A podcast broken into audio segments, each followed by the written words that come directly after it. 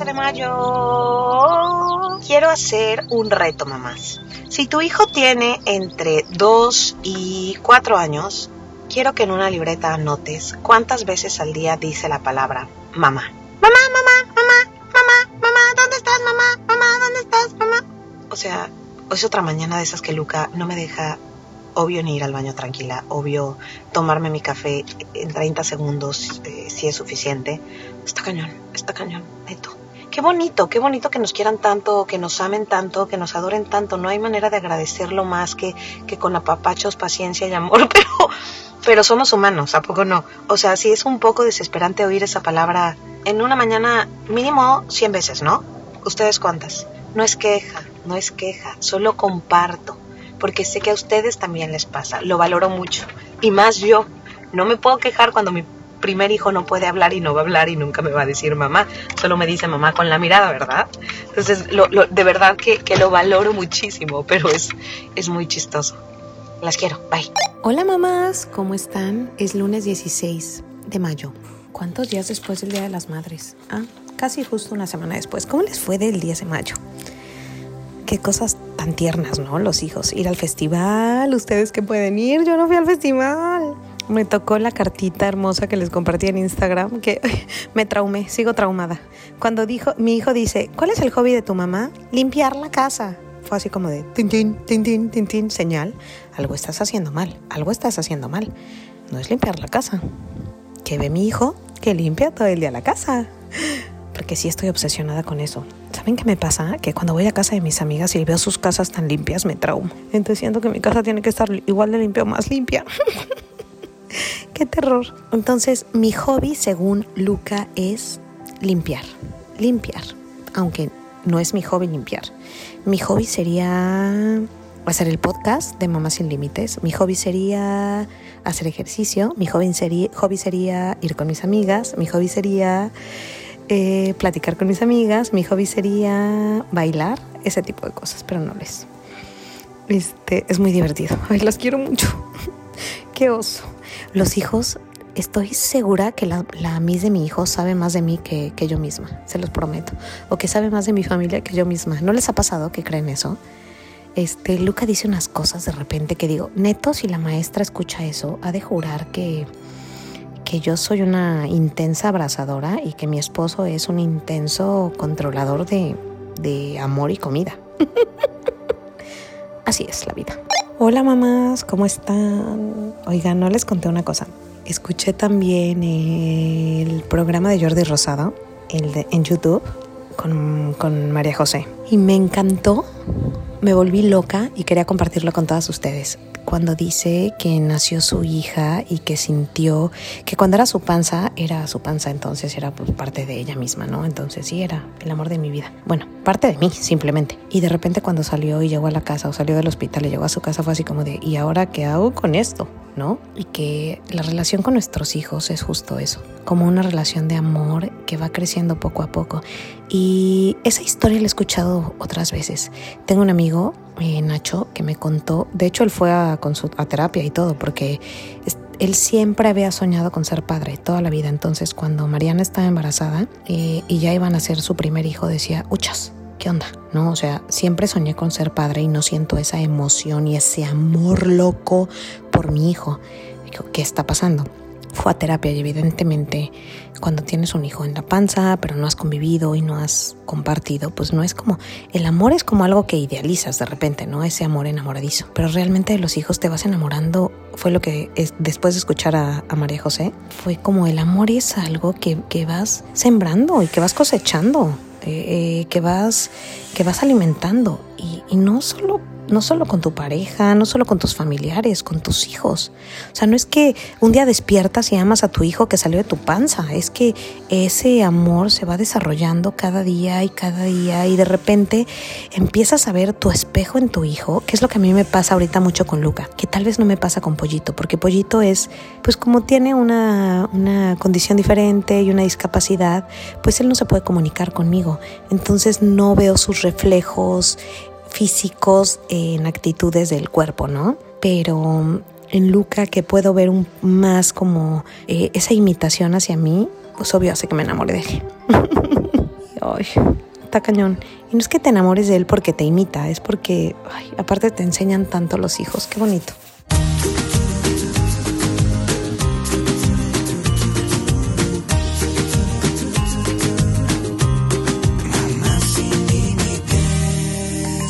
Vero Ale.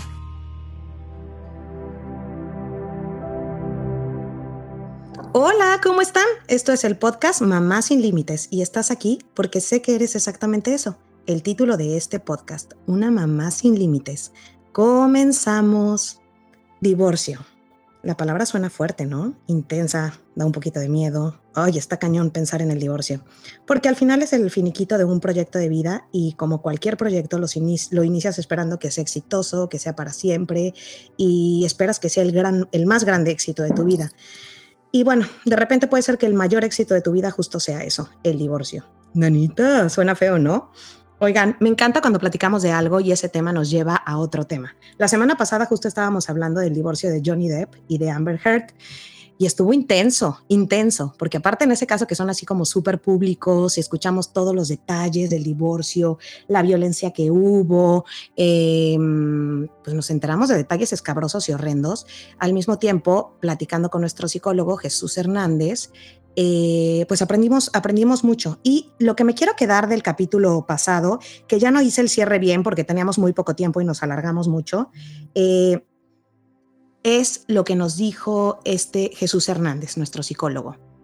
De nada sirve terminar una relación si no aprendes la lección lo repito, de nada sirve terminar una, una relación si no aprendes la lección. Y está padrísimo que existe el divorcio y que podemos firmar el, el papelito con una pareja con la que sigue, llevarnos entre las patas a los hijos o a quien sea o lo que sea, económico, emocional, pero si no aprendiste la lección con esa pareja o qué te dejó y sobre todo lo que él nos enseñó, que lo que vivimos en nuestra casa con nuestros papás lo vamos a acabar aplicando con nuestras parejas. Y normalmente nos vamos a buscar un hombre eh, que, que, que que, llene o como que cubra las heridas de la infancia que tenemos con nuestro papá o con nuestra mamá. Y si no trabajamos esas heridas, pues vamos a repetir el mismo patrón. Entonces, ejemplo que platicábamos en el, en el capítulo pasado, Justo, si tu mamá dejó a tu papá por infidelidad y entonces tú creciste con infidelidad, seguramente te vas a buscar a un hombre igual infiel.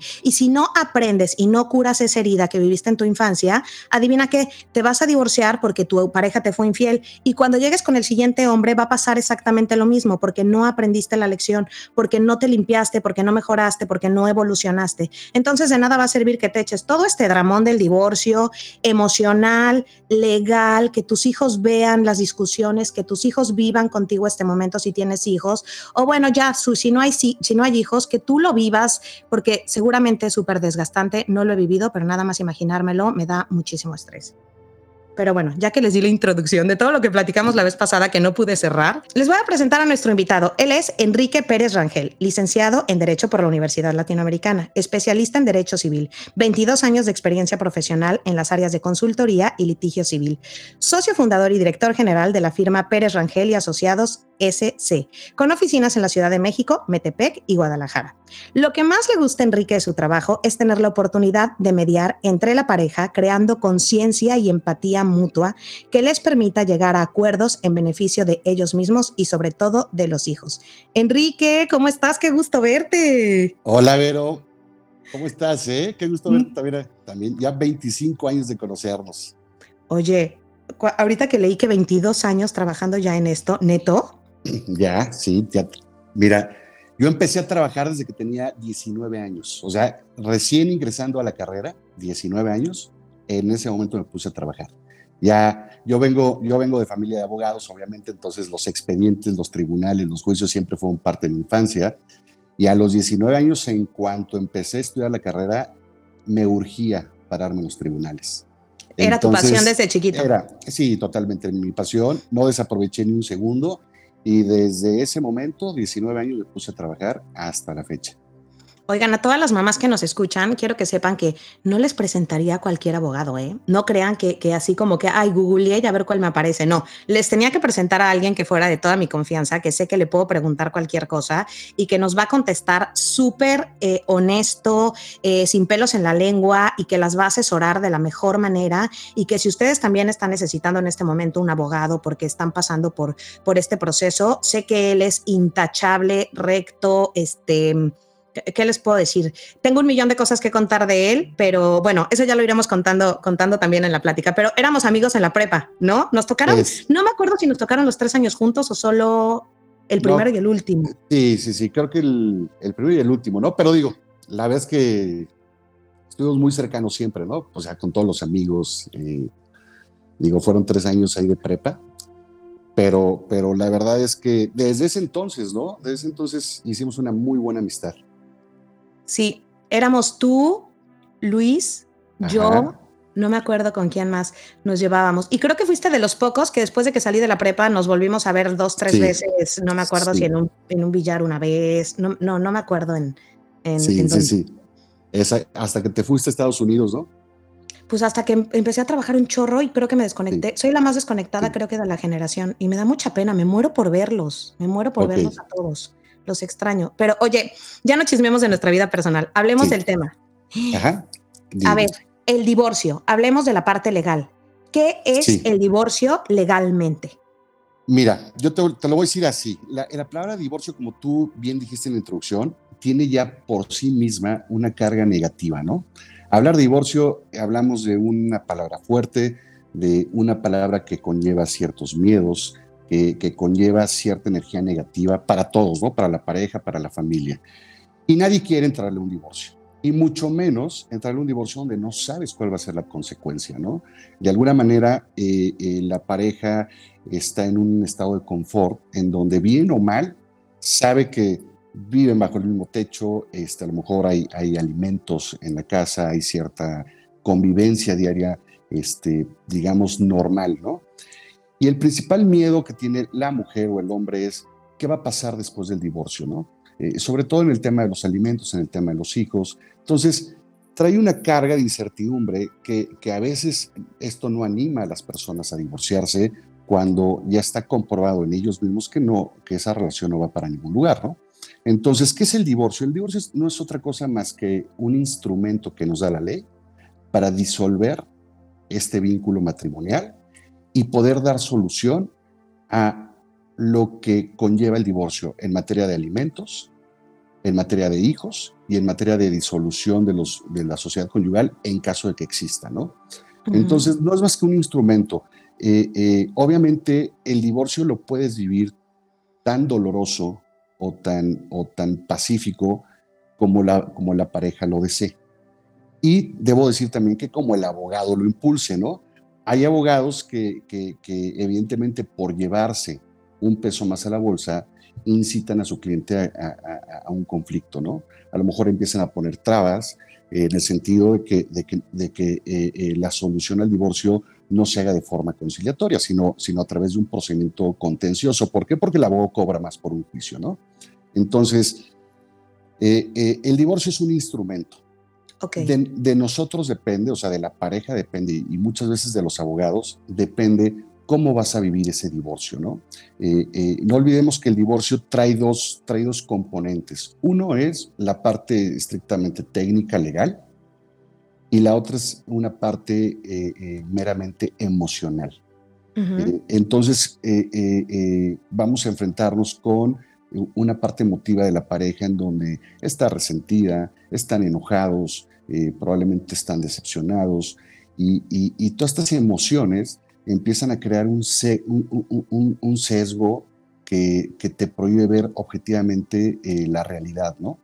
Y, muchas veces la labor del abogado es tratar de, ubicar a, los clientes, o sea, tanto mujeres como hombres, para que no pierdan este dentro del proceso. Eh, eh, siempre busca una terapia psicológica la vas a necesitar. Hay tantas emociones en un divorcio que necesitas descargarlas. Eh, eh, eh, entonces, me parece que, en, conclusión de este punto, pues el, divorcio es solamente un instrumento, no trae una carga negativa, no trae una carga positiva, es solamente un proceso para un objetivo determinado, que es la disolución del vínculo matrimonial. Y ya, cómo lo vivas es responsable de cada uno. Entiendo perfecto que, que es un instrumento, pero y, pero en el momento que dices no tiene una carga negativa o no tiene una carga positiva, mm, es que no, yo siento que no es lo mismo firmar un contrato emocionado por el nuevo proyecto que vas a emprender eh, y dices, wow, qué padre, sí, es un negocio y entonces, y todos los socios están súper emocionados y, y, todos firmamos bien contentos y a ti te toca tanto y a mí me toca tanto, cuando es solo un proyecto, ¿no? Y cuando es exitoso ese proyecto y tal vez tienes que renegociar cláusulas, pues estaría, está fácil, ¿no? Porque es exitoso el proyecto y le está yendo bien y estás negociando tal vez, ah, yo voy a invertir tanto y a mí me toca más o a ti menos, hablando como, como de, una empresa regular. Que al final el matrimonio es como una empresa. Pero si, si la empresa que, que, creaste con esa persona fracasó, porque al final eh, es muy fuerte la palabra, pero sí, el divorcio es un fracaso por más que queramos no meterle carga emocional, es un fracaso. Yo no conozco a nadie que se haya divorciado feliz. Puede ser que lo hayan trabajado muy bien y que los dos hayan llevado su terapia como tú lo recomiendas, pero al final pues siempre sí aprendieron que esa no era la persona y si se casaron en algún momento con esa persona fue porque tuvieron la esperanza de vivir siempre con esa persona.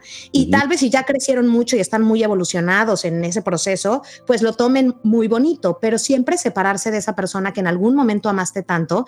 Y yo me acuerdo, siempre que terminas una relación, con alguien que creíste que ibas a estar toda la vida, es, es muy doloroso. O sea, antes no vivías ni un segundo separado de esa persona y de repente es, es que la vida sigue, aunque no esté con esa persona, ¿no? Entonces, es un fracaso que no es lo mismo negociar los acuerdos de esa empresa ya con una tristeza, con tus traumas, con tus miedos, con los miedos del fracaso, dándote cuenta que no fuiste buena esposa, que eres un esposo em, que no llenó las expectativas, eh, una mujer infiel o un hombre infiel, el enojo que ya vienes arrastrando, porque casi siempre ya llegas al punto, palabra, divorcio, cuando ya de verdad estás desesperado y no puedes más estar al lado de esa persona. Entonces, tu postura debe de ser complicadísima. Siento que tienes que hacerla entre terapeuta, psicólogo, em, acompañamiento emocional. Porque además, fíjate una cosa, eh, digo, a mí algo que me llama mucho la atención de los divorcios es, te tienes que divorciar en el momento preciso, ¿eh? ¿Por qué te lo digo? Normalmente sucede, imaginemos, pongamos el caso de una mujer que ya, ya lloró, o sea, ya, ya lloró años, porque el esposo no cumple las expectativas, porque este, eh, no lleva dinero a la casa, porque es flojo, porque es infiel, lo que sea. La mujer ya, ya, ya luchó, ya intentó rescatar el matrimonio, no vio respuesta en su pareja, se, se deprimió, se decepcionó, ya lloró, ya se levantó. Y a lo mejor este proceso lo vivió dentro del matrimonio durante los últimos tres, cuatro años. Cuando la mujer o el hombre que ya vivió este proceso y toma la decisión de divorciarse, muchas veces tienen una emocionalidad sólida. Ya están convencidos, ya están firmes en esta decisión. Bueno, a partir de que tú le dices, a, partir de que tú contratas al abogado para divorciarte, quien va a empezar a vivir este proceso es la pareja, donde se, se va, va a negar los hechos, va a negar la realidad, no va a estar de acuerdo, no va a aceptar, se va a deprimir, va a llorar, ¿Me explicó? Va a empezar a vivir este duelo que, que, que, a lo mejor la mujer o el hombre que decide. Quien haya tomado la decisión. Ya lo vivió. Es, eh, la, la, la, la, otra pareja lo va a empezar a vivir a partir del divorcio. Entonces, imagínate entrar a un divorcio en donde una de las partes ya está fuerte y la otra apenas está empezando a vivir el proceso de duelo. O sea, complica demasiado los divorcios porque entonces empiezan estos sesgos que no te permiten llegar a un acuerdo, ¿no? Eh, eh, entonces, el momento en, cuando decidas divorciarte es importante, ¿no? Eh, sabemos nunca vamos a llegar en el momento preciso, ni tampoco se trata de que la mujer o el hombre tengan que esperarse otros cuatro años para que la pareja esté, esté, esté como adaptada ya a este tema del divorcio. Pero sí es importante que quien tenga ya esta solidez emocional, entonces tenga empatía. Sobre todo porque si queremos llegar a un buen divorcio, vamos a necesitar, número uno, muchísima empatía, ¿no? Normalmente sucede que cuando llegas enojado a un divorcio, como normalmente sucede, entonces quieres del otro lo imposible. Le quiero quitar la casa, quiero que me dé 200 mil pesos al mes cuando normalmente gana 100 mil pesos. Este, y empieza esta batalla, esta contienda en donde lo que quieres es desquitar estas emociones.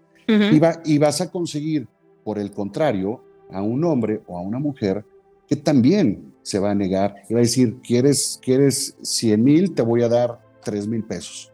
Y sabes qué, no te voy a dar la posibilidad de ver a los hijos. Y entonces empieza una contienda que normalmente no llega a buenos términos. Eh, eh, es un hecho, yo a lo largo de todos estos años que, que he visto tema de divorcios, nadie gana. En un divorcio nadie gana.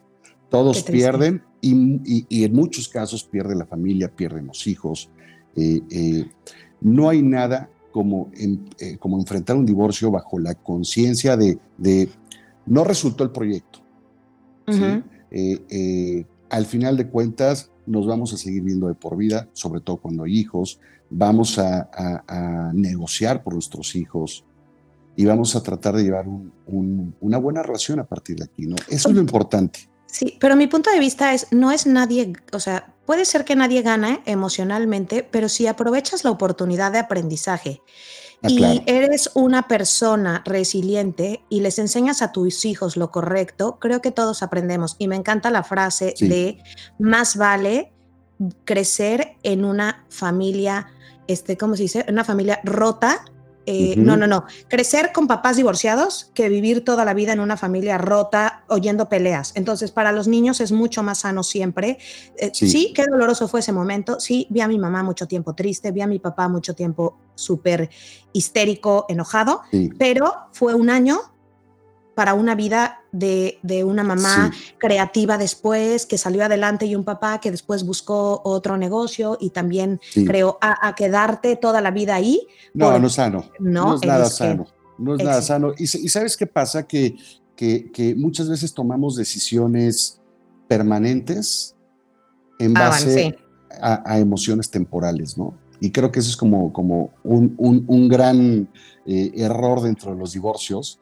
Eh, eh, me parece que no involucrar a los hijos, eh, lamentablemente sucede mucho. Es que aparte es el arma más poderosa. Ah, los hijos es el arma más poderosa. Totalmente de Ni acuerdo. el dinero. Mira, a mí me ha tocado casos en donde, en donde me ha tocado presenciar el papá o la mamá hablando con los hijos, diciendo, vas a tener que ir al juzgado, vas a hablar y vas a decir que tu papá es así, así, así y así. O sea, me ha tocado presenciarlo, ¿eh?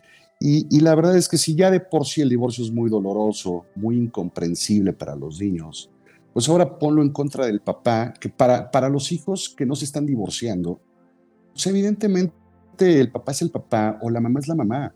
Y, y muchas veces se ocupan como, como instrumentos para, para pues, saciar un capricho personal, ¿no? Eh, eh, entonces, la verdad es que sí es, es muy doloroso, pasa mucho, pasa demasiado. Por eso siempre digo, hay que tener mucho cuidado con el abogado que consultemos, porque hay abogados que son peleoneros. Eh, Como eh, las películas, justo hace ratito que dijiste películas. eso, me suena a película que el Sí. clásico, con tal de llevarse una tajada más grande, híjole, y si le ponemos que, entonces es bipolar, entonces como es bipolar, solamente porque la señora obvio está enojadísima y una vez lo Sí. empujó porque pues lo cachó en la cama, ¿no? O al Sí. revés, el hombre la cachó robándole de la cuenta, entonces obvio se puso histérico y por eso es bipolar, no. Y, y- y meten ideas y arman el caso súper escabroso. No, no, no, no. Y, y mira, hoy en día ya es menos, porque hace años existía el divorcio necesario, ¿no? O sea, para, para poderte divorciar antes, Era lo que te quería tenías- preguntar. necesariamente tenías que expresar una, una causal de divorcio, ¿no? Eh, puede ser abandono, adulterio, este, infidelidad. eh, Y tenías que tener las pruebas, y tenías que tener las pruebas. evidentemente. Exacto. Entonces, si tu esposo te era infiel, un decir, tenías que cachar o tener una foto de él que Claro. en la cama con otra mujer o mensajes ¿se- Sí. sirven como evidencia los mensajes de texto o no. Sí, sí, totalmente, totalmente. Pero ahora imagínate que ese ¡Qué procedimiento, horror! ese procedimiento, además de que tienes que expresar una causa para poderte divorciar, tenías que demostrarla. Eh, eran juicios que duraban a lo mejor dos, cuatro, seis años. Imagínate tener una pareja peleándose durante cinco años. que todavía están casados porque no ha habido una sentencia de divorcio. Eh, eh, y aparte como mujer o como hombre no te puedes ir porque es abandono de hogar, ¿no? O sea, bueno, ya me quiero divorciar, ¿te podrías ir? Sí, siempre y cuando ah. te, lo, te, lo autorice el juez. Ah. puedes pedirle la autorización para eh, que no exista la obligación de cohabitar juntos. Y una vez que el juez te lo autoriza, puedes irte, ¿no? Pero pues antes, imagínate, imagínate lo tortuoso que eran los divorcios, ¿no? Porque además, después de cinco años, imagínate que no demostraste la causa del divorcio, el juez dicta una sentencia donde no te divorciaba. Es decir, te condeno a seguir estando casada. Imagínate la, lo absurdo de esto, ¿no? Oye, Enrique, te voy a decir una cosa. Lo que sí es que antes también la posición de las mujeres era súper diferente. O sea, Totalmente. yo, yo platico con, cual, con mi mamá Totalmente. y veo la situación que vivía mi mamá en una dependencia económica de mi papá, que yo por eso intenté siempre ser tan independiente económicamente, porque en, nuestras mamás, mm, tal vez tu mamá no, pero mi mamá era una mamá de casa que el día que decidían divorciarse, no podían divorciarse porque cómo iban a vivir. Y con esa amenaza, los esposos les decían, ¿y de qué vas a vivir? ¿No? Entonces estaba cañón. Ahora ya, entre la ley, entre que las mujeres, pues nos tocó ser más trabajadoras y ser más independientes, gracias a Dios. Creo que los últimos 20 años ha habido un, brinco increíble para todas las mujeres de no dependencia, que el primer punto es, ya te puedes divorciar sin que esté de acuerdo tu esposo, ¿no? Tú ya yo ya puedo ir a un juzgado y ya no necesito que él esté de acuerdo. ¿Cómo hago eso? Sí, afortunadamente las leyes han ido avanzando y se han ido adaptando a nuestra realidad. Y sí, hoy por hoy existe el divorcio incausado, que es el divorcio sin, sin expresión de causa ya no, ya no tienes que darle explicación a un juez. Ah, o sea, todo se reduce a una simple solicitud de divorcio en donde simplemente manifiestas tu deseo de ya no querer seguir unida en matrimonio. Okay. Y punto. No tienes que dar mayor explicación. Y dos, eh, no importa si tu pareja está o no de acuerdo. Okay. Tú, planteas esta solicitud de divorcio eh, eh, y más o menos, aproximadamente 30 días después, estás divorciado. Ok, ¿y tienes que dar una razón? No, ninguna, absolutamente ninguna. Nada más tienes que manifestar que ya no quieres estar casada. Ok, nada de, es que ya no lo amo, ni siquiera. No, ya no. No, quieres estar. Ok. Ya, no. Ajá. Y si hay hijos, puedes ir al juzgado y, y, meter tu. Sí, cuando, cuando hay hijos, cuando hay bienes, cuando hay eh, tema de pensión alimenticia, el, el, procedimiento de divorcio se divide en dos etapas. La primera es ingresas tu solicitud de divorcio, solamente se va a resolver el divorcio junto con tu solicitud de divorcio tienes que acompañar un convenio regulador de las consecuencias del divorcio. Es decir, haces tu planteamiento de cómo te gustaría la vida después del divorcio en relación con tus hijos, con el dinero y con los bienes. Y acompañas esta propuesta. Yo propongo yo quedarme a los niños, voy a habitar con ellos en tal domicilio, propongo que el régimen de visita sea este, eh, etcétera, etcétera. Para eso necesitas un abogado que te ayude a redactar ese, todo ese papel. todo, todo el convenio. Entonces tú presentas tu solicitud de divorcio junto con un convenio, tu propuesta de convenio. Eh, eh, el juez lo único que va a hacer de primer momento es resolver el divorcio. Al mes más o menos estás divorciada. Y ahora sí, una vez divorciada, tienes que presentar vía incidental, que es como pequeñas demandas dentro de este mismo expediente, ya lo referente exclusivamente a alimentos, a, guardia y custodia, patria potestad, ¿no? Y ahora sí empieza ya el conflicto. Pero ya, estás, pero ya estás divorciada, ¿eh? Ya, ahora te vas a pelear por, por los bienes, por los hijos y por el dinero, pero ya divorciada. Oye, pero ya está esa carta, pon tú, para ir paso a paso. Si yo ya meto eso, ese, ese convenio que intento que sea, eh, tengo una duda. ¿Cómo se entera tu pareja que tú ya metiste el divorcio? Tú llegas y se la das, pero si te da miedo, ajá, ¿qué ¿cómo se entera? Lo hace, lo, hace, lo hace el juez. Eh, tú presentas tu, tu solicitud de divorcio, el juez va a emitir un acuerdo en donde o va a aceptar esta solicitud porque cumple con todos los requisitos que marca la ley, o te va a prevenir, ¿no? Eh, eh, te hace falta tal punto, no expresaste tal cosa, etcétera, ¿no? O sea, nivel de requisitos. Ya, ya estando aceptada la propuesta de, de, solicitud de divorcio, lo que va a hacer el juez es eh, eh, mandarle la demanda a él a través de un, un fedatario, que es un actuario este, que tiene fe pública. Entonces va, va, a ir un actuario del juzgado al domicilio que hayas designado de, él para notificarle la solicitud de divorcio y que está emplazado a un juicio. Ok. En eso, entre que le llega, la recibe tu esposo, tu esposa, ¿tú te puedes salir ya de la casa? ¿Te quedas en la casa? ¿Él ya no entra a la casa? ¿Me quedo con los hijos? Eh, ¿O eso ya está redactado en las opciones que aceptó el juez o no? Sí, no, no, no. No, de principio te tienes que quedar en la casa. Te tienes que quedar en la casa porque Dios, a menos, angustia. A menos que haya un tema de, violencia familiar. violencia. ¿eh? Sí, a menos que haya un tema de estos, tú en tu planteamiento puedes solicitar al juez medidas precautorias. Eh, eh, es decir, oye, eh, probablemente le, describas al juez que está sujeto a violencia familiar, que corre riesgos, etcétera. Entonces, que te permita de forma provisional separarte de, la pareja, ¿no? Oye, pero para eso necesitas este tener, ¿cómo se dice? Comprobar que sufres de violencia o solamente tu palabra es suficiente. No, de, entrada tu palabra es suficiente. El, juez, la verdad es que en casos de violencia familiar eh, tiene que, dar crédito a la afirmación de las partes. No puede poner en riesgo ni a los hijos ni a nadie. Ok, y aplica igual para hombres y mujeres, o sea, si la esposa también. Sí, sí, exactamente igual. Para la ley, hombre y mujer es exactamente igual, en cuestión incluso de alimentos, ¿no?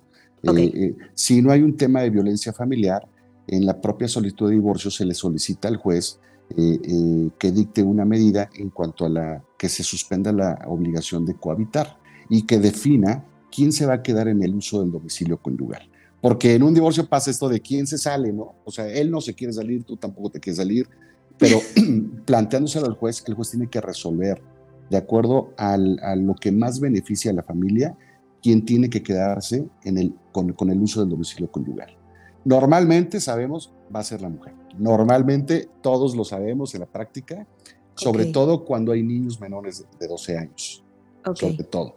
Entonces. Pero eso no se resuelve como al principio, principio, aunque tú lo pongas en la primera intención de divorcio, en lo que se, se, dice, no sé si son las palabras correctas, corrígeme, en lo que mm, se llega a un acuerdo y él recibe el divorcio, los primeros días, no sé cuántos días sean, tú me puedes decir, siguen viviendo juntos. Sí.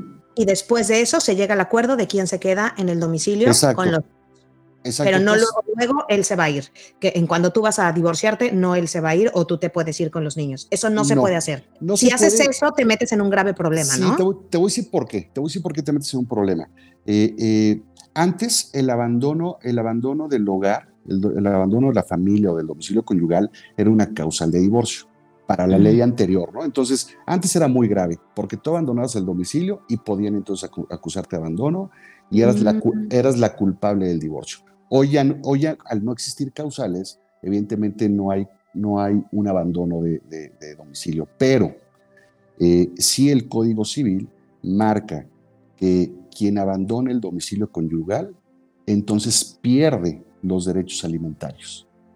Yo he escuchado y me ha tocado mucho eh, eh, eh, ver abogados que a sus clientes les recomiendan salte, al final ya no hay este, abandono, no pasa nada. No, sí pasa. Quien abandona el domicilio conyugal, de acuerdo a la redacción del actual Código Civil, puede perder los derechos alimentarios, porque para poder abandonar el domicilio necesitas tener una autorización por parte del juez. Si tú te sales antes, pueden utilizar ese elemento para, para demostrar al juez tu abandono y con ello la pérdida de tus derechos alimentarios. Ok, entonces, eso es muy importante que lo tomen en cuenta porque ah, normalmente esas decisiones, como dices, de repente en un enojo, las tomas en la rabia, en, el, enojo, en la ira, y es algo muy grave. Papás o mamás irte porque pierdes el derecho a eso, a, los alimentos. A, los, alimentos. Que sería, cubre los alimentos, son el súper, las comidas, eh, todo ese tipo de cosas. Sí, de, sí, exacto. Los alimentos comprenden varios rubros, que es comida, vestido, habitación, ah. atención, médica y hospitalaria, eh, rubros como educación, recreación, o sea, abarca todos los conceptos. Todo el concepto alimentos se refiere a todo esto no, no exclusivamente a, comida, ¿no? Eh, ah. obviamente quien abandona el domicilio, por ejemplo, la mujer que se sale del domicilio con sus hijos, quien abandona el domicilio es ella, no los niños. O sea, los niños no pierden el derecho alimentario porque al final pues están bajo la custodia de, la mamá, este, no actúan eh, obviamente por, por mutuo propio, quien abandona el domicilio es la mamá. Entonces, sí va a haber pensión mm. alimenticia, pero para los hijos. Para ella en particular ya no, por haber abandonado el domicilio conyugal sin el consentimiento, sin, la aprobación del juez.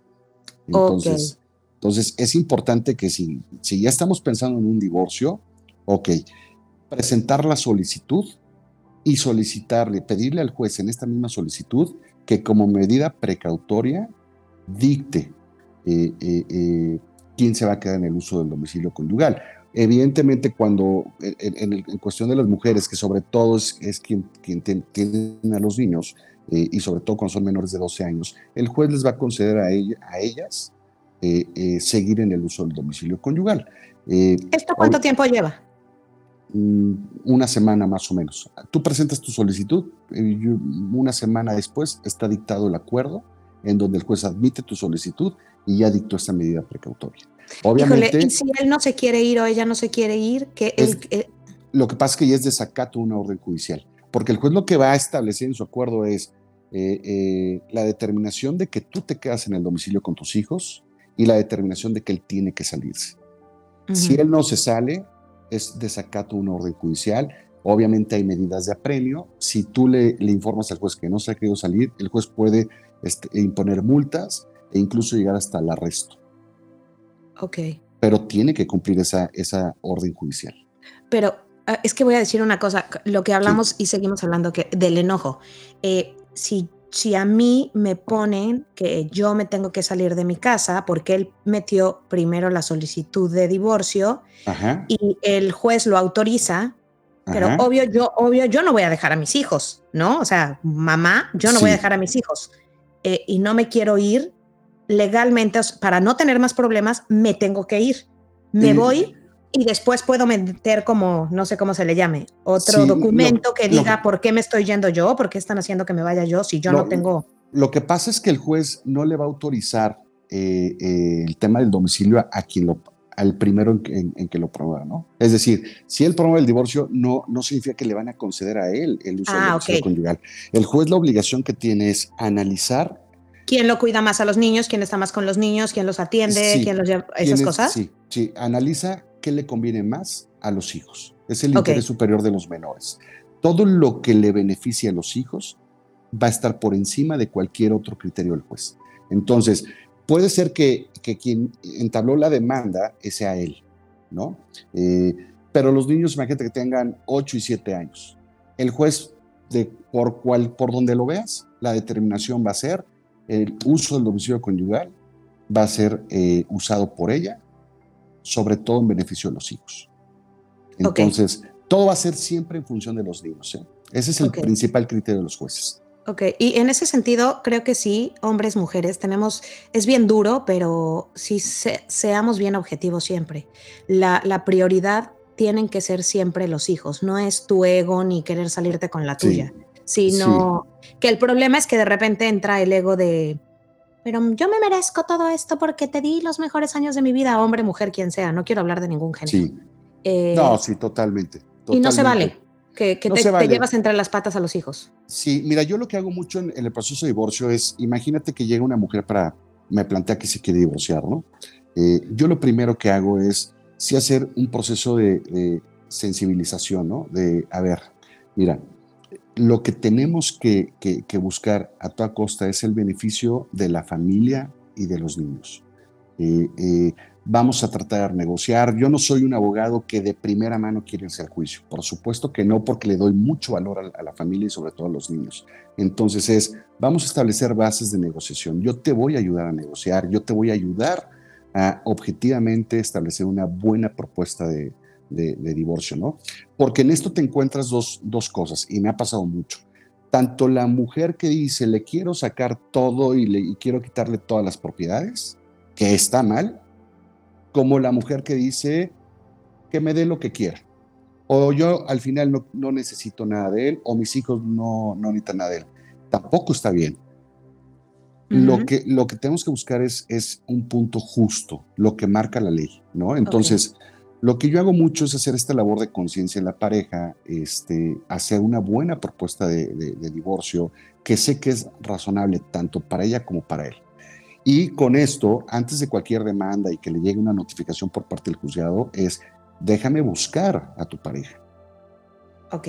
Yo hago el, contacto con la pareja, le explico cuál es el motivo de mi llamada, eh, eh, eh, me reúno con, con, la pareja y obviamente este, empiezo yo a establecer como un, como un lazo de empatía.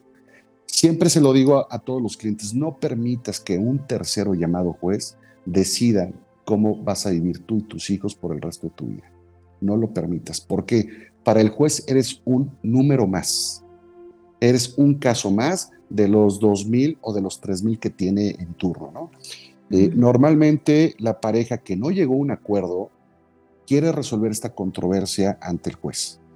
Ajá. Y el juez, imagínate lo subjetivo de un juez. A pesar de que tiene que, que ceñirse a lo que le marca la ley, el juez al final usa un criterio muy subjetivo. Y la pensión alimenticia que te determina el juez, eh, eh, el nivel de convivencias, eh, cada cuánto vas a ver a tus hijos, en qué horarios, si lo vas a ver desde el sábado, desde el viernes, etcétera, etcétera, lo va a definir un juez, porque además no hay un tabulador en la ley. No hay, no hay, en, en el código no existe un tabulador que diga, de tanto a tantos años de matrimonio, la pensión será del 50%. No existe un tabulador, es a criterio del juez. Eh, Oye, ¿y en otros países cómo es? O sea, pon tú el país como más evolucionado en, divorcios, como si hay como tabuladores y es así como eh, de tu sueldo X porcentaje tienes que, o, estamos en, en, pañales en México en ese tema, o hemos evolucionado. No, yo creo que está, yo creo que, yo creo que sí hemos evolucionado sí tenemos ahorita criterios que son muy razonables. Afortunadamente todo lo que hace el juez lo revisa después la Suprema Corte de Justicia a través, del, a través de los amparos para ver si estuvo bien o, mal dictada la sentencia. Hay países muy evolucionados en donde sí existen tabuladores, ¿eh? en donde sí se compensa demasiado el, el, hecho de tú no haber trabajado, haberte dedicado al, al, hogar, a los hijos. Ya en México ya lo tenemos, ¿eh? Ya antes, si tú te acuerdas, eh, no sé, casarte por separación de bienes era tú lo tuyo, yo lo mío cuando nos divorciamos. Eh, la mujer que se desempeñó al cuidado del hogar 20, 30 años, al final salía del divorcio sin nada. Sin nada. Y él con todo, ¿no? Ya hoy en día ya no existe eso. Hoy existe una compensación al régimen matrimonial. Ya si tú te casas por separación de bienes, pero le demuestras al juez que te dedicaste de forma preponderante al cuidado del hogar y de los hijos, puedes pedir una compensación indemnizatoria que puede ser hasta del 50% de los bienes que adquirió tu pareja. Entonces ya, ya la, separación de bienes se parece mucho a la sociedad conyugal. ¿eh? Ya, ya, se, ya se compensa mucho a la mujer. Eh, Estaría padrísimo hablar un día de eso, porque en los tiempos de mi mamá, o sea, no casarte, ajá, no casarte por bienes mancomunados era así como de, ¿Cómo? no, o sea, mi mamá sí se casó por bienes y yo no, yo me casé por bienes separados. Y, voy a decir una cosa horrorosa, pero para mi papá era así como, ¿cómo? O sea, eres desprotegida. Y yo, porque no lo necesito, porque no me importa, porque no es importante para mí, que al final la ley nos protege, ¿no? De todas al maneras. Final, al final. A los dos. A los, dos. Y qué bueno que la ley evolucionó en ese sentido porque sí había mucha desprotección este, para el hombre y, sobre todo para la mujer, muchos años, ¿no? Eh, eh, sí, al final creo que las leyes han evolucionado bastante eh, y, ya se, se, ha simplificado mucho. Lo, lo, importante, lo importante es, y mi consejo es siempre tratar de negociar el divorcio. No permitan que un juez resuelva cómo van a vivir toda su vida. Porque para el juez cierra el expediente y se olvida de ustedes. ¿eh? Y te digo algo, como eres un caso más y él no conoce las razones personales por las que sucedió eso. Eh, ya llevamos casi 40 minutos platicando del tema. Eh, quiero, y quiero que atendamos las preguntas de las mujeres, que porque ayer en mi Instagram metí una encuesta con algunas preguntas que me hicieron las mamás que, que, me siguen en mi cuenta, entonces quiero dedicar un poco de tiempo también a, eso. Claro. Eh, pero te quiero comprometer para en dos meses o cuando tengas tiempo. Eh, hicimos, creo que nada más como la introducción al divorcio, ¿estás de acuerdo? Como la introducción, pero me encantaría tal vez ver como mujer o como hombre cómo te puedes preparar tal vez en materia ¿Qué información tienes que tener eh, como mujer? Desde cosas como cuánto gana tu esposo, que a veces no sabemos, cuánto pagas en tarjetas, o ese tipo de, información que es correcto tener antes de, de, querer iniciar un divorcio, ¿no? O simplemente si ya te vas a ir de la casa, lo que platicábamos ahorita, ¿qué tienes que hacer antes de irte de la casa con los niños para que no hagas algo incorrecto? Que eso ya lo platicamos hoy, pero sí, sí, como hablar otras cosas. Pero en este momento, ¿te parece si pasamos a las preguntas? Sí, claro que sí. Ver. Gracias, si no, no vamos a terminar. Ahorita damos el, el resumen final. Mira. Esta es muy buena. Pero es, lo mismo que ya hemos platicado, pero vamos dentro de la misma línea para retomar estos, estos puntos de la introducción al divorcio. ¿Me puedo ir de la casa con mis hijos antes de presentar la demanda de divorcio? No, definitivamente no. No, porque caes en abandono, puedes caer en abandono y con ello eh, perder tus derechos alimentarios. Evidentemente, si eres una mujer que trabaja, que no necesita alimentos, te puedes ir. Y no, y porque, porque la única consecuencia que habría, que es la pérdida de alimentos, de todas formas tú no lo necesitas y el juez no te lo concedería en un procedimiento, no, no te concedería alimentos si tú demuestras que trabajas y, evidentemente que percibes ingresos. Y aunque te lleves a los hijos, tus hijos no pierden eso de los alimentos. No, porque los hijos están bajo la, guardia y custodia y la patria potestad de, de la mamá que está abandonando el domicilio. Ok. Otra pregunta. ¿Mi esposo puede reclamar que yo le pague pensión alimenticia a él? Sí, evidentemente hoy en día se da mucho, mucho. Hoy en día, y, eso yo se lo aplaudo mucho a las mujeres, hoy en día hay muchos hogares donde la batuta económica la llevan las mujeres. Y, y, a veces eso ha ocasionado que los hombres tomen la decisión de tú salte a trabajar y yo me quedo en la casa yo me quedo cuidando a los niños, porque tú traes una, un potencial mucho mayor que yo. Ya hay muchos hogares configurados así. Evidentemente ese hombre tiene derecho a pedir este, pensión alimenticia. Ojo, hay muchas veces que sucede que los dos trabajan. Bueno, cuando hay un divorcio, y me ha tocado varios casos donde el hombre o la mujer deciden ya no trabajar, porque no percibir ingresos provoca que tengas el derecho de reclamar alimentos. El requisito para reclamar alimentos es que yo no tenga ingresos. Ese es el requisito. No importa si trabajé durante los 25 años de casados, no importa. Lo que importa es mi, situación actual al momento de, divorciarme. Entonces, este, digo, pasa poco, pero sí, sí pasa, ¿eh? No, es que sí pasa. Yo tengo una amiga que su esposo, eh, ella le iba muy bien, tenía un superpuesto y de repente él de la nada, ay, ya no puedo trabajar, pero tampoco cuidaba a la niña. Claro. ya no conseguía trabajo y no hacía nada. Entonces ella entre el trabajo y cuidar a la niña se volvía loca. Ay, a gusto. Y entonces en ese caso que, ah, yo como yo ya no trabajo, tienes que comprobar que cuidas a la niña o cuidas la casa o algo, ¿no? Haces algo. Eh, sí, al, final, de, al final de cuentas, al final de cuentas, acuérdate que el obligado a dar alimentos es aquel que no esté con los hijos. Ok. esa es la regla. Quien no esté con los hijos es el que tiene que dar alimentos. Obviamente la ley no, no, no llega al absurdo de decir, si no tienes trabajo, si no tienes ingresos, no mantengas a tus hijos. No. O sea, es a ver cómo le haces, pero tienes que mantener a tus hijos, ¿no? Eh, pero me ha tocado muchas veces que el hombre está dando alimentos, a la mujer le sale una propuesta de trabajo increíble y decide no aceptarla. O bien decide el sí, pero páguenme por fuera. ¿Por qué? Porque no quiero evidenciar que percibo ingresos porque pierdo la pensión alimenticia. Entonces, eh, eh, digo, hay muchas, hay muchas, muchos bemoles dentro de esto que finalmente eh, pues no está bien, ¿no? Al final, al final de cuentas no está bien ninguna artimaña con la intención de, de seguir percibiendo algo que ya no necesitas o de no pagar algo que sí tienes que pagar. Ay, que es bien triste, pero al final sí tenemos mucho como esa cultura, como de... Mucho. A ver qué tanto puedes sacar, no sé qué, no, pues no, no sé. Sí, la, la, cultura que tenemos es, es a ver cómo gano. y, la, y, la, verdad es que, que, no se vale, digo, eh, eh, al final el tema de, de, los alimentos es un tema muy básico para la ley. Eh, se basa bajo ciertos principios, no hay, ciertamente no hay un tabulador, pero hay ciertos principios. Cuando no hay, por ejemplo, comprobabilidad de ingresos, lo que hace el juez es el nivel de vida que hayan tenido durante los últimos dos años, eso es lo que voy a ocupar para, saber cuánto de pensión alimenticia tienes que dar. Neto. El, el, nivel de vida de los últimos dos años de la familia. ¿Y cómo se comprueba el nivel de vida? O sea, ¿cómo podrías comprobarlo? Eh, viajes, eh, escuelas. Pero para eso necesitas. Ah, bueno, no. Claro. Escuela se puede saber en qué escuela va, pero recibos o cosas así de los viajes o.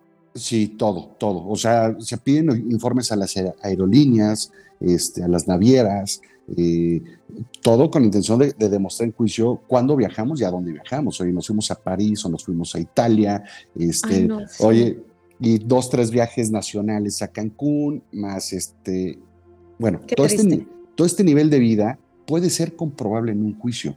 Ok. Eh, y, es, y esto es importante para determinar una pensión alimenticia. Y al final es un juicio. Entonces, Al fin- o sea, sí. y cuesta dinero también. O sea, no Sí. es como. Sí, sí. Oye, a ver, otra pregunta. ¿Qué sucede si durante el proceso de divorcio mi esposo no quiere ir, irse de la casa?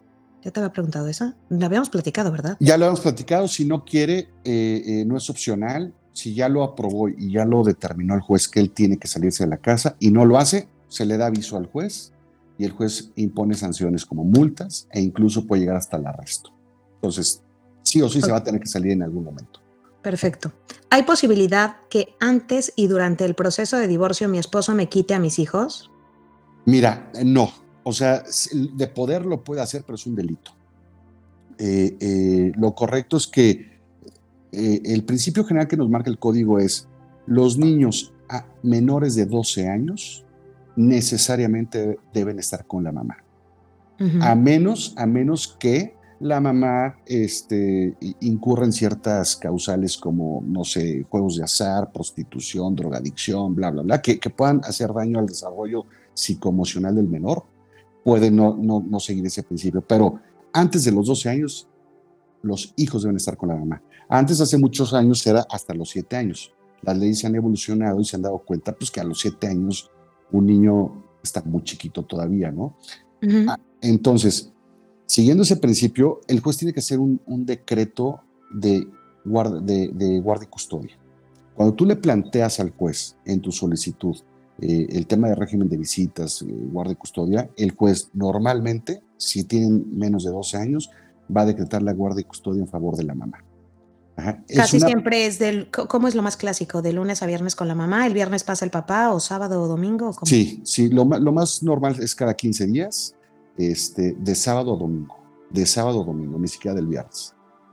Entonces, y cada, Cada 15, 15. días, cada 15 días. Eso es lo más tradicional. Cuando no, cuando no llegas a un arreglo y el juez tiene que resolver, normalmente resuelven sábados y domingos cada 15 días. Ok. Es muy poquito tiempo, ¿no? Oye, y se busca Sí. el sano desarrollo psicoemocional del, del menor. No puede haber sano desarrollo si ves a tu papá sábados y domingos cada 15 días. No puede haberlo. Y menos cuando hablas de menores que tienen, no sé, 8, 9, 10 años. O sea, no puede haberlo, no puede haberlo. Pero al final de cuentas, el juez lo que está buscando también es que eh, los niños no sean tan movidos en, en una, en una en una comodidad, digamos, ¿no? Eh, Se respeta mucho los horarios educativos, de comida, etcétera, de los niños. Sí, es que está, está, está increíble y está imposible. O sea, Sí. si de lunes a viernes tú como mamá trabajas en la disciplina y horarios y el papá llega y te lo saca de la rutina, que está cañón, sí llegan los niños y, y es enloquecer en la casa o- otra vez. Pero al final Sí. es un precio que pagas porque tus hijos crezcan sanos emocionalmente, compartiendo Claro. con su papá, con la familia paterna, con todas esas cosas. Entonces, Sí, totalmente. hay que totalmente ser maduros. Sí. Última pregunta. Ah, bueno, no, esta ya hay otra. ¿A cuánto asciende el monto de la pensión alimenticia que tendría que pagar mi esposo? ¿De qué depende? Mira, como no hay un tabulador en la ley, hay, do- hay dos vertientes. La primera, si, si tiene ingresos comprobables, entonces va a ser un porcentaje de pensión alimenticia. El, el- el principio que sigue el juez es, los alimentos tienen que ser proporcionales entre las necesidades de quien deba recibirlos y las posibilidades económicas de quien deba eh, otorgarlos. Ese es el principio y es a criterio del juez. Ajá. ¿no? Y entonces vas a, tú ganas 10 mil pesos, bueno, y por el otro lado hay dos acreedores alimentarios, que es, imaginemos, la esposa y, y el hijo. El juez tiene que establecer un porcentaje cuidando a ambas partes, que, que, que a lo mejor el que da los alimentos pueda seguir subsistiendo con lo que le va a quedar. ¿Cuánto sería? Eh, pues, yéndonos punto a 10 mil pesos el porcentaje que tienes que dar para mantener a tu mira, normalmente lo que, yo, lo, que yo he visto en la práctica es que cada acreedor alimentario, cada acreedor vale en promedio 15%. Si son, si son tres acreedores, o sea, la mamá y dos hijos, valdrá 45% la pensión alimenticia más o menos. Si solamente es ella, valdrá 15-20%. Más o menos, cada acreedor vale 15%. ¿eh? Y ojo, es comprobable. O sea, si él pidió que ya no le entre el dinero por no sé dónde, donde se puede comprobar, eh, pues ah, tú tienes que comprobar cuánto. Esa es, la, segunda variante. La primera es cuando es comprobable, entonces será un porcentaje sobre sus ingresos. Bueno, cuando no es comprobable, entonces la regla es diferente. La regla es eh, eh, analizar, el juez tiene que analizar el nivel de vida de la familia de los últimos dos años. Para entonces establecer no un porcentaje, porque obviamente un porcentaje no puedes establecer un porcentaje sobre algo indefinido, sobre algo que no sabes que gana, ¿no? Pero si tú me diste una calidad de vida de 100 mil pesos, sin importar cuánto ganes, porque no es comprobable, el juez te va a condenar a una pensión alimenticia de 100 mil pesos. Ajá. Por eso es muy importante, y eso lo podemos ver en otra, en otra sesión, eh, si ya te pensas, si ya estás pensando en divorciarte, vamos a hacer una labor de investigación y de documentación. Ajá. ¿Qué necesitamos? Pues sí, evidentemente eh, comprobar este nivel de vida. Si vas a hacer el súper, págalo con tarjeta de crédito o de débito, eh, deja constancias de los gastos, ¿no? Sí, eh, tenemos que hacer algo relacionado con eso.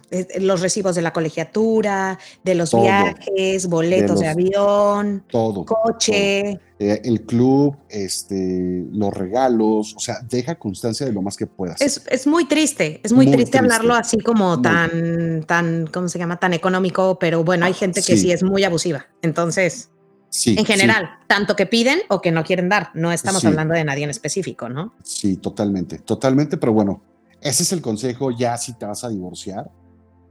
documenta los gastos para demostrar el nivel de vida que tienes. Ok, de acuerdo. Déjame busco. Es que me mandaron una pregunta última, pero esta ya es como por la parte. Ah, dice Xochitl, no digo más información. ¿Se pueden dividir las deudas en el divorcio? Si no solamente se pueden, se deben de dividir.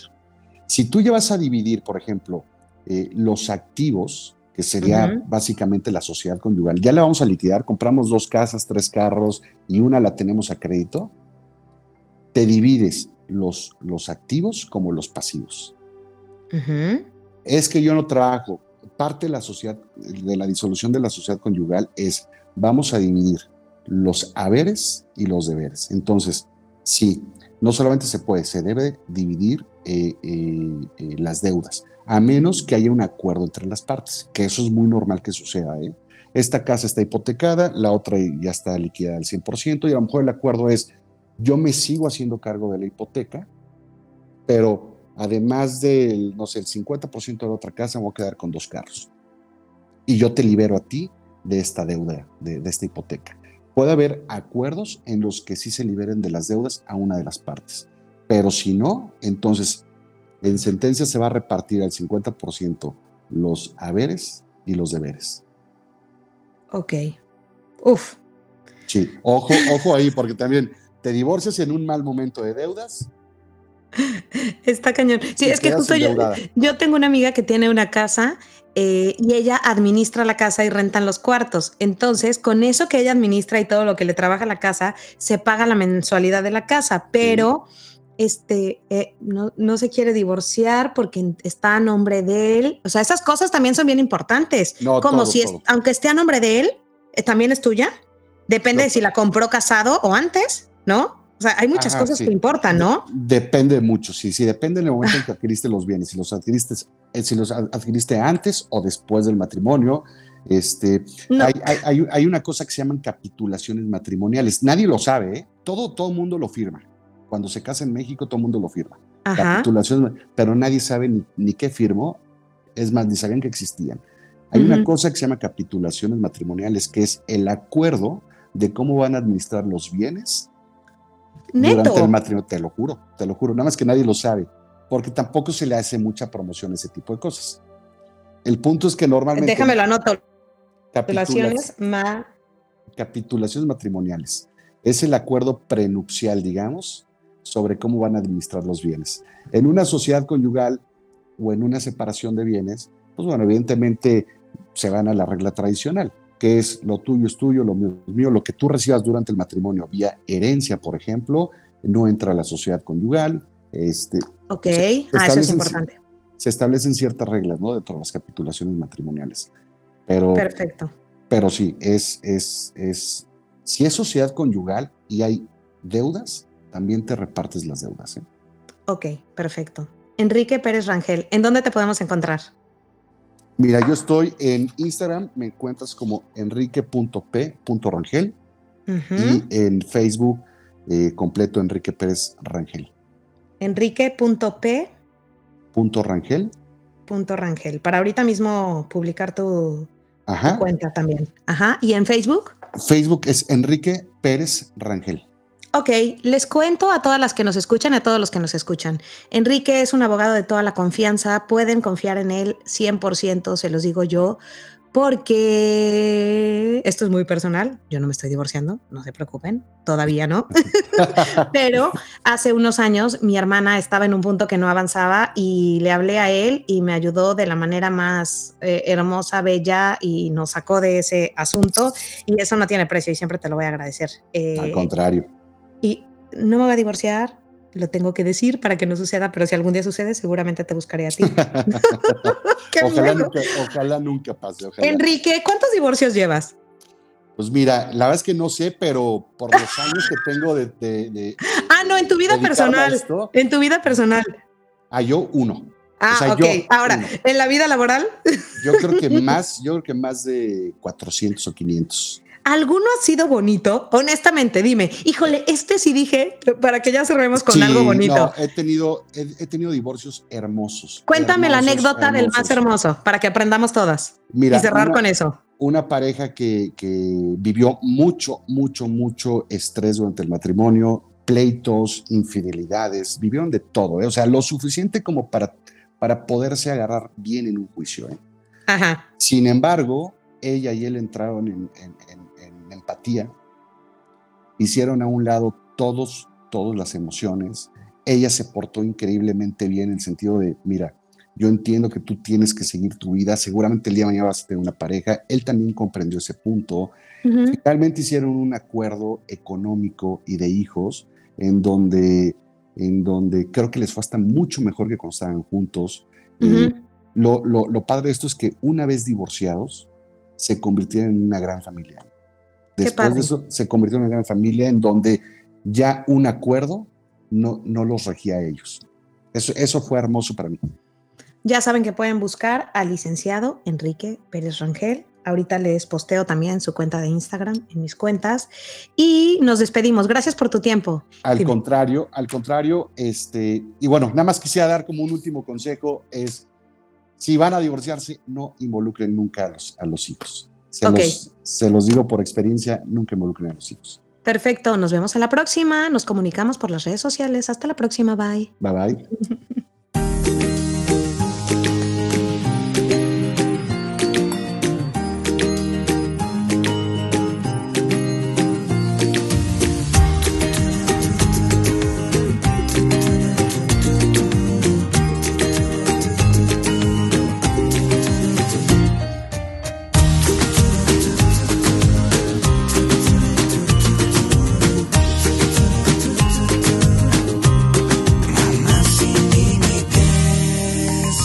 Alejandro Ale.